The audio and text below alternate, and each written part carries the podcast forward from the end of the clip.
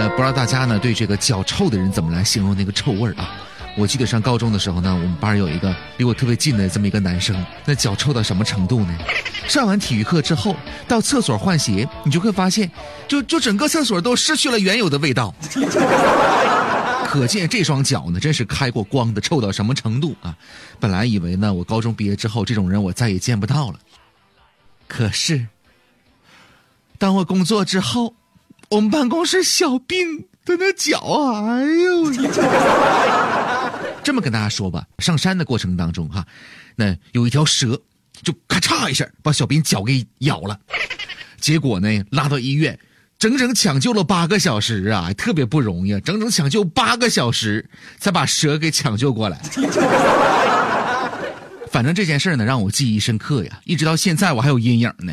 前一段时间，很多的古装电视剧当中啊，出现这种类似的桥段是什么呢？脚或者是腿被蛇咬了之后呢，采用什么方式来排毒呢？哎，有人说到啊，用这个火罐来拔火罐的方式呢来驱毒。每次有这种桥段上演的时候，我都会想到小斌的脚啊。你还别说，我还真就好信儿呢去查了一下相关的资料，拔罐驱毒这个方式对吗？今天呢，咱们就来说一说由脚引起的拔火罐的方式。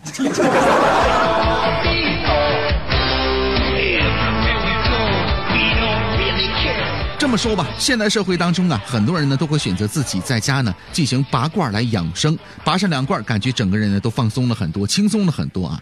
虽然说呢，这个拔罐疗法呢可以缓解疼痛，却依旧不是人人都适用的。一些禁忌和注意事项，咱们接下来一一的来聊一聊。首先值得肯定的是，拔罐呢具有通经活络、行气活血、消肿止痛、祛风散寒这样的一些作用，而且比如说有单独的。毒蛇咬伤的，还有一些疮疡、初起胃溃的这样的一些外科疾病呢，都可以来拔火罐。所以说呢，在这儿非常肯定的是什么呢？在电视剧当中出现的这个拔火罐的去呃蛇毒的方式呢是可行的啊，但是前提你得会呀，你得知道怎么去做呀。那么除了这个之外呢，拔火罐还适用于亚健康状态的、机体功能失调的、慢性软组织损伤、慢性的躯体及内脏疾病的各类人群。比如说风湿痹痛的关节炎呢，各种神经麻痹以及一些急慢性的疼痛，比如说腹痛、腰背疼、痛经、头疼啊，都是可以的。还可以用于感冒、咳嗽、消化不良、胃疼、眩晕等肝脏功能紊乱方面的病症。那么随之而来的问题是什么呢？什么样的人不适合用拔罐呢？比如说有出血倾向的疾病，血友病啊。血小板减少性的紫癜呐和白血病的患者呢是不能拔罐的，还有就是全身高度浮肿者不宜拔罐。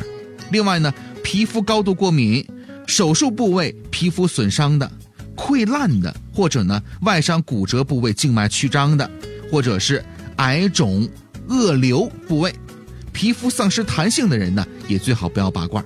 另外呢，五官的部位啊。还有肛门这些呢，好解释。你想你在那个地方，你扣个罐儿啊，你嘴上扣个罐儿，你以为你猪八戒呢？还有呢，这个心尖搏动处呢是不易拔罐的，大血管的附近、浅显动脉分布处和瘢痕部位是不易拔罐的。另外，孕妇的腹部、腰底部不宜拔罐，还有呢，高热抽搐者呢不宜拔罐。那么除了这些特定的人群之外呢，您在拔罐的过程当中有一些细节呢需要注意啊，需要注意什么呢？拔罐部位或者是穴位，一般呢应该选择肌肉丰满的、皮下组织充实并且毛发较少的部位为宜。吸附力过大或者时间过久，有时呢会让这个皮肤起泡，需要注意了。还有就是啊，第一次、初次给那些啊体弱的、紧张的、年老的。儿童等等容易发生意外的人拔罐的时候呢，要选择小罐，并且拔罐的个数要少，选择卧位，并且随时注意观察，以便及时发现处理问题啊。还有就是拔火罐的过程当中啊，动作要稳、准、轻、快啊。很多人犹犹豫豫的，刚把火弄进去，哎呀，哎这这地方，哎不对不对，这个这个这个地方，你想烧死几个是咋的？除此之外呢，拔罐的过程当中啊，不要移动身体改变体位，以免罐具的这个脱落。拔罐数目多的时候呢，呃，这个器具呀，距离不要太近了，以免器具牵拉皮肤产生疼痛，或者呢，器具之间的相互挤压而脱落。那如果说啊，退一万步讲，很多人拔罐的过程当中，你像拔的时间长了，对吧？或者是这个温度给灼伤了啊，如果出现这种情况，皮肤呢起水泡了，怎么办呢？教给大家，如果是小水泡的话，不需要处理的，用这个消毒的纱布啊，防止擦破就可以了。